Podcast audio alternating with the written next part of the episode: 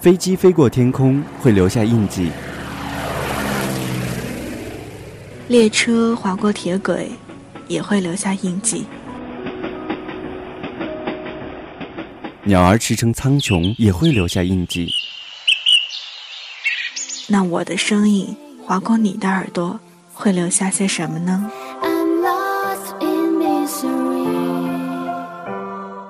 成长的路上，几缕忧伤，几多疯狂，一路有我陪着你。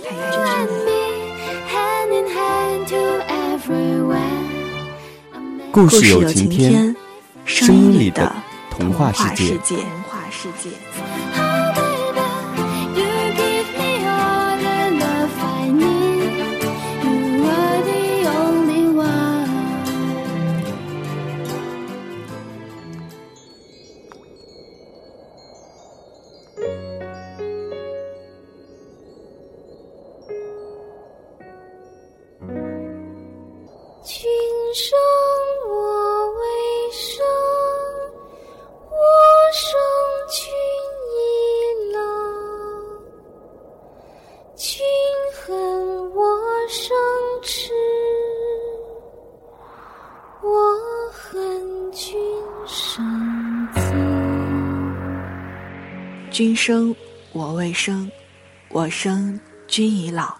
恨不生同时，日日与君好。你好吗，我的朋友？您现在听到的这个声音来自于一米阳光，守候在电波这头的依然是您的老朋友一米。别梦与君相。开篇大家听到的这首诗，来自于唐代潼关窑瓷器上的一首题诗，作者可能是陶公自己创作，或者是当时流行的礼相歌谣。今天要跟大家分享到的这个故事，就和这首诗有关，名字叫做《君生我未生，我生君已老》。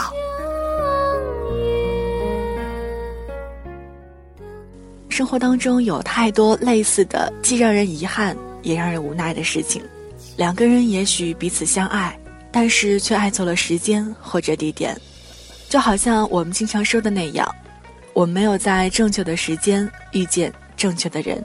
那么今天这个夜晚，一起来聆听这个有一点长，有一点伤感，关于错过的故事。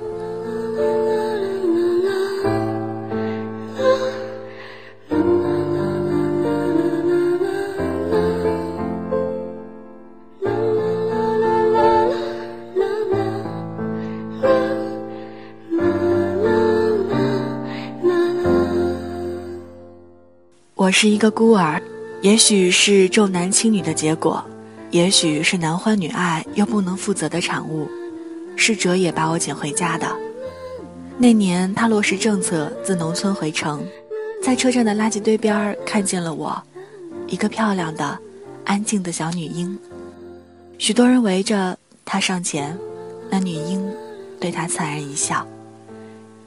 他给了我一个家。还给了我一个美丽的名字，桃夭。后来他说，我当初那一笑，撑得起桃之夭夭，灼灼其华。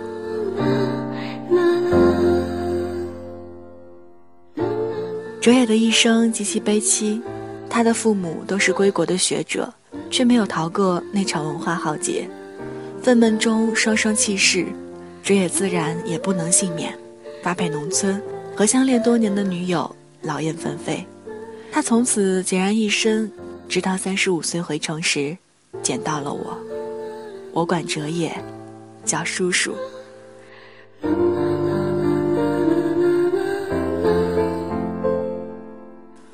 童年在我的记忆里并没有太多不愉快，只除掉一件事儿。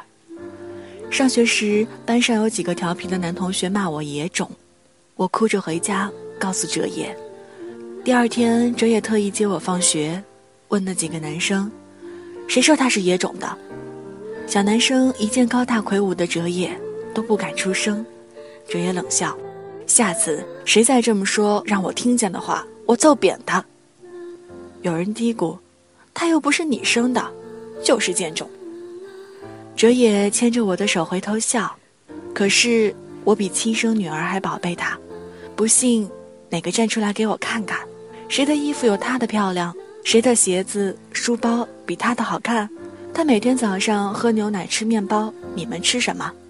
小孩子顿时气馁。从此再也没有人骂过我是野种。大了以后想起这事儿，我总是失笑。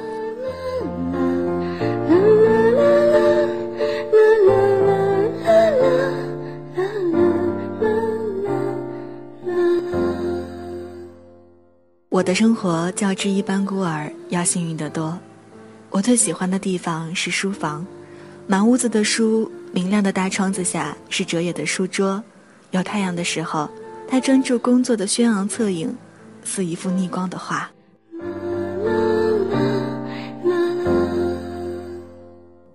我总是自己找书看，找到了就窝在沙发上，隔一会儿，哲野会回头看我一眼，他的微笑比冬日窗外的阳光更加和煦。看累了，我就趴在他的肩上，静静的看他画图撰文。他笑，长大了也做我这行。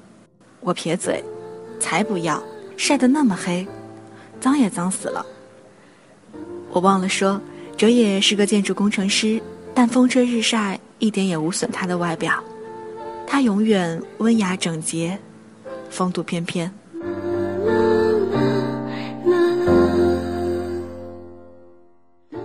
断断续续的，不是没有女人想要进入哲野的生活。八岁的时候，曾经有一次，哲野差点要和一个女人谈婚论嫁。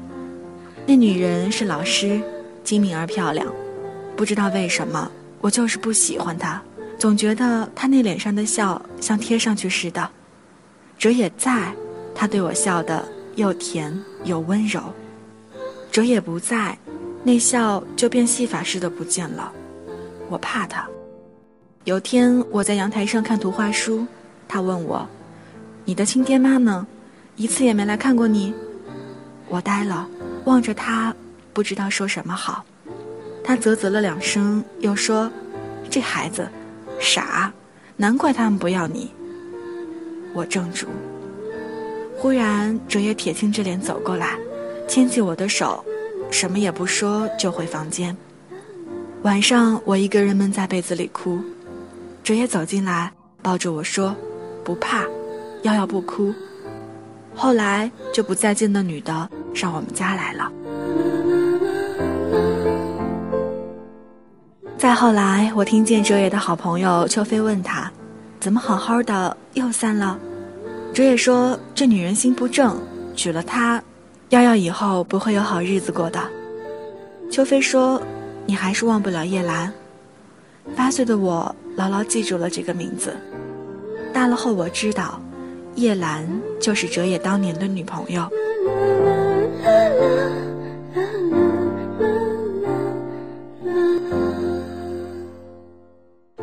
我们一直相依为命，哲野把一切都处理得很好，包括让我顺利健康的度过青春期。我考上大学以后，因为学校离家很远，就住校，周末才回家。哲野有时候会问我有男朋友了吗？我总是笑笑不作声。学校里倒是有几个还算出色的男生，总喜欢围着我转，但我一个也看不顺眼。甲倒是高大英俊，无奈成绩三流。乙呢，功课不错，口才也甚佳，但外表实在普通。并。功课相貌都好，气质却似个莽夫。我很少和男同学说话，在我眼里，他们都幼稚肤浅，一在人前就来不及的想把最好的一面表现出来，太着痕迹，失之稳重。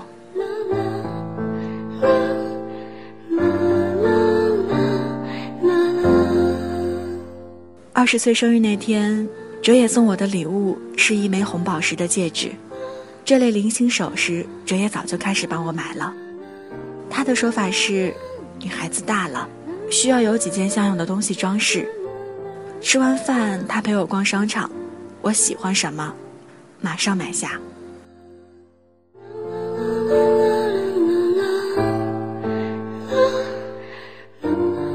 回校以后，敏感的我发现同学们喜欢在背后议论我，我也不放在心上，因为自己的身世。已经习惯人家议论了。直到有天，一个要好的女同学私下把我拉住，他们说你有个年纪比你大好多的男朋友，我莫名其妙，谁说的？他说，据说有好几个人都看见了，你跟他逛商场，亲热的很呢。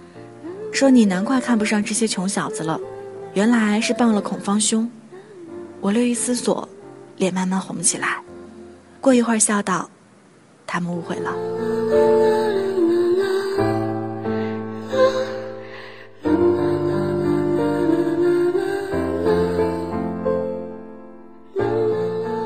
我并没有解释，静静的坐着看书，脸上的热久久不退。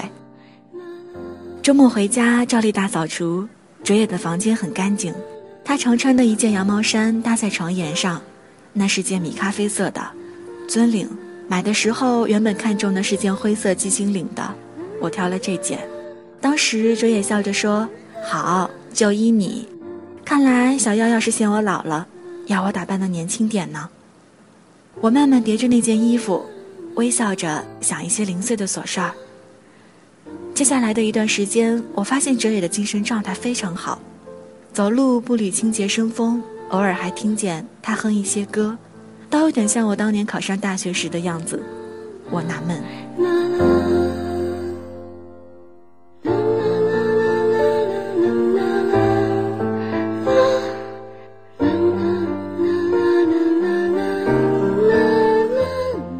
周五我就接到哲野电话，要我早点回家。出去和他一起吃晚饭，他刮胡子换衣服，我狐疑，有人帮你介绍女朋友吗？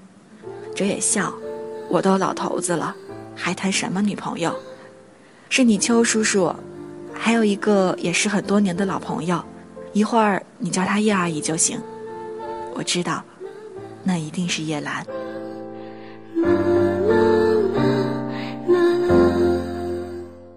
路上哲也告诉我。前段时间通过秋飞，她和叶兰联系上了。她丈夫几年前去世了，这次重建，感觉都还可以。如果没有意外，他们准备结婚。我不经心的应着，渐渐觉得脚冷起来，慢慢往上蔓延。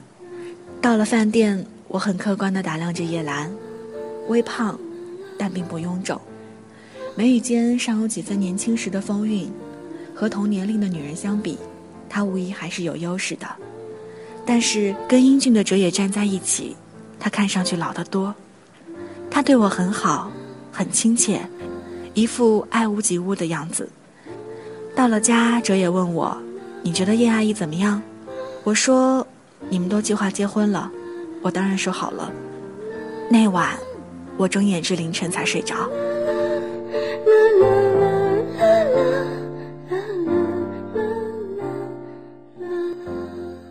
回到学校，我就病了，发烧，撑着不肯落课，只觉得头重脚轻，终于栽倒在教室。醒来，我躺在医院里，在挂吊瓶，哲野坐在身边看书。我疲倦的笑，我这是在哪儿？哲野紧张的来摸我的头，总算是醒了。病毒性感冒转肺炎，你这孩子，总是不小心。我笑，要生病。小心有什么办法？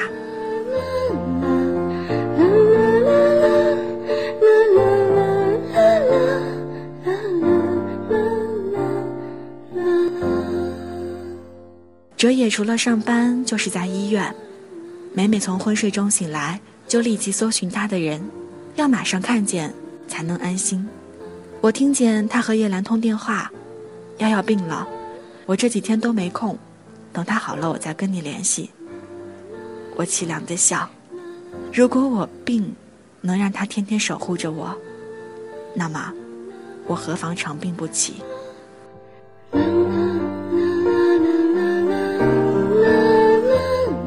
住了一星期院才回家，直也在我房间门口摆了张沙发，晚上就躺在上面。我稍有动静，他就爬起来探视。我想起更小一点的时候。我的小床就放在哲野的房间里，半夜我要上卫生间，就自己摸索着起来，但哲也总是很快就听见了，帮我开灯，说：“要要小心啊！”一直到我上小学，才自己睡。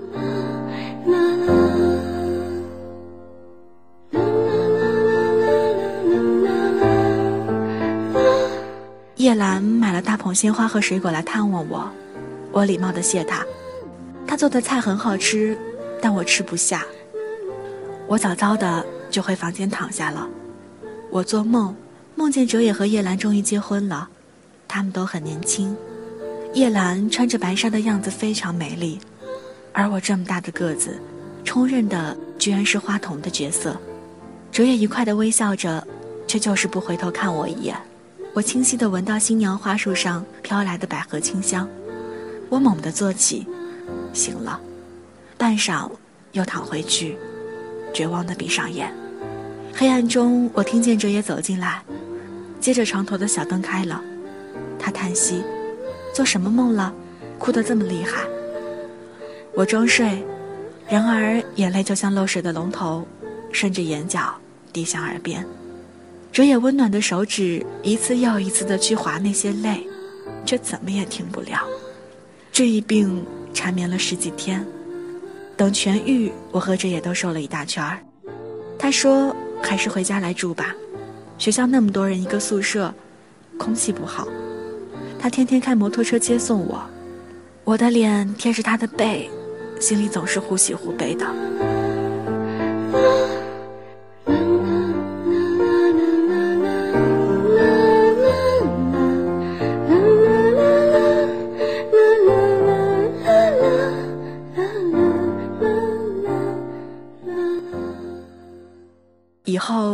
叶兰再也没来过我们家。过了很长很长的一段时间，我才确信，叶兰也和那个女老师一样，是过去式了。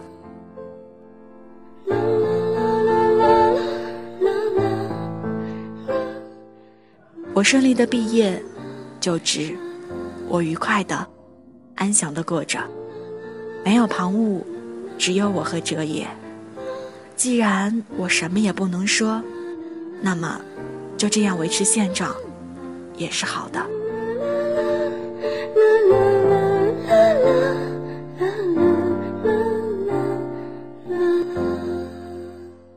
但上天却不肯给我这样长久的幸福。哲也在工地上晕倒，医生诊断是肝癌晚期。我痛极攻心，但仍然知道很冷静的问医生：“还有多少日子？”医生说：“一年，或许更长一点儿。”我把哲野接回家，他并没有卧床。白天我上班，请一个钟点看护，中午和晚上，由我自己照顾他。哲野笑着说：“看，都让我拖累了。本来应该是和男朋友出去约会呢。”我也笑，男朋友，那还不是万水千山只等闲。每天吃过晚饭，我和哲野出门散步，我挽着他的臂，除掉比过去消瘦。他仍然是高大俊逸的，在外人眼里，这何尝不是一幅天伦图？只有我在美丽的表象下看得见残酷的真实。我清醒的悲伤着，我清晰的看得见我和哲野最后的日子，一天天在飞快的消失。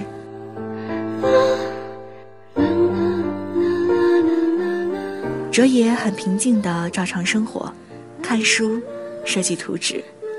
钟点工说，每天他有大半时间是待在书房的。我越来越喜欢书房，饭后总是各泡一杯茶，和哲也相对而坐，下盘棋，打一局扑克，然后帮哲也整理他的资料。他规定，有一叠东西不准我动。我好奇，终于有一日，趁他不在时偷看，那是厚厚的几大本日记。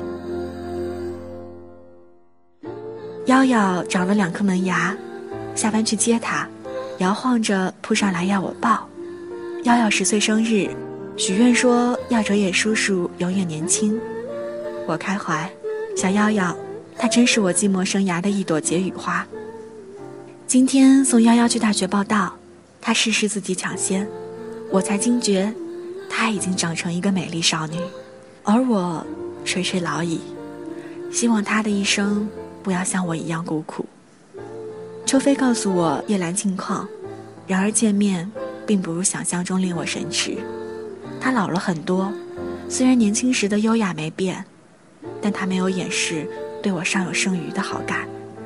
幺幺肺炎，昏睡中不停喊我的名字，醒来却只会对我流眼泪。我震惊，我没想到要和叶兰结婚，对他的影响这样大。送夭夭上学回来，觉得背上凉飕飕的，脱下衣服检视，才发现湿了好大一片。唉，这孩子。医生宣布我的生命还剩一年，我无惧，但夭夭，它是我的一件大事儿。我死后，如何让他健康快乐的生活？是我首要考虑的问题。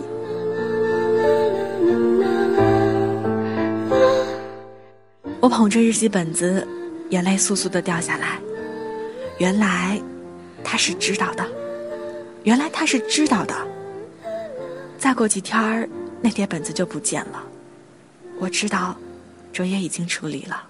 他不想我知道，他知道我的心思，但他不知道的是，我已经知道了。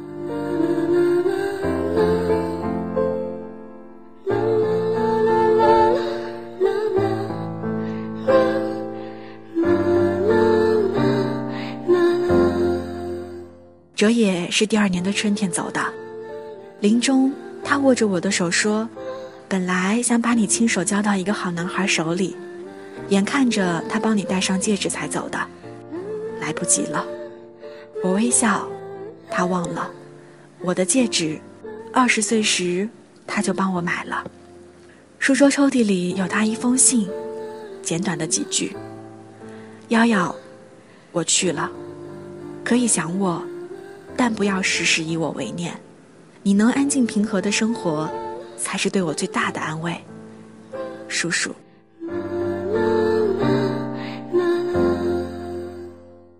我并没有哭得昏天暗地的，半夜醒来，我似乎还能听到他说：“要要小心啊。”在书房整理杂物的时候，我在柜子角落里发现一个满是灰尘的陶罐，很古朴趣致。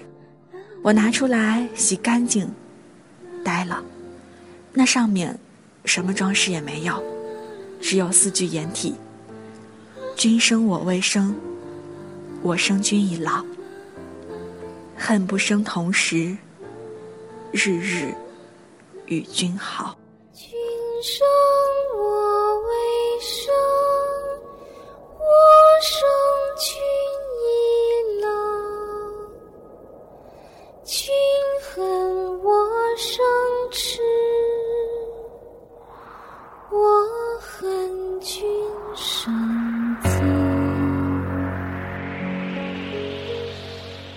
故事到这儿就全部读完了，不知道你是不是和一米一样，听完也不禁潸然泪下了呢？两个人相爱却不能长相厮守，就好像我们平常经常说的那句话一样：世界上最远的距离，不是树与树的距离，而是同根生长的树枝，却无法在风中相依。世界上最遥远的距离，不是树枝无法相依。而是相互瞭望的星星，却没有交汇的轨迹。生活当中不是缺乏遗憾，而是缺乏那颗珍惜爱和幸福的心。或许更多的，我们要学会在有限的生命当中，且行且珍惜吧。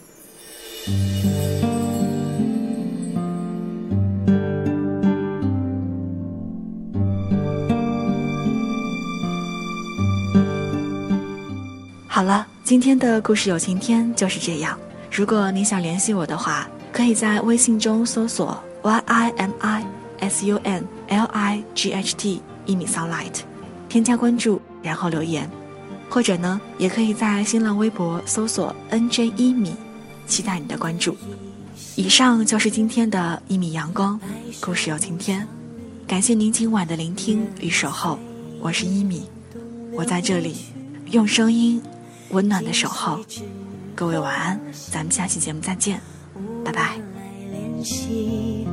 谁借着相思意？遇见你是一个秘密，眼里心里都逃不去，恨不能奔向你，挡住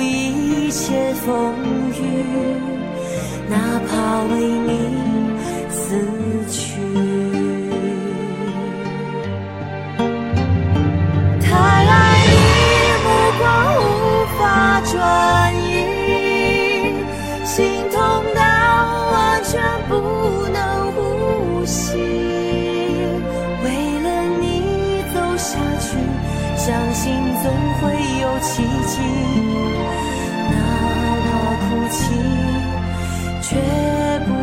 不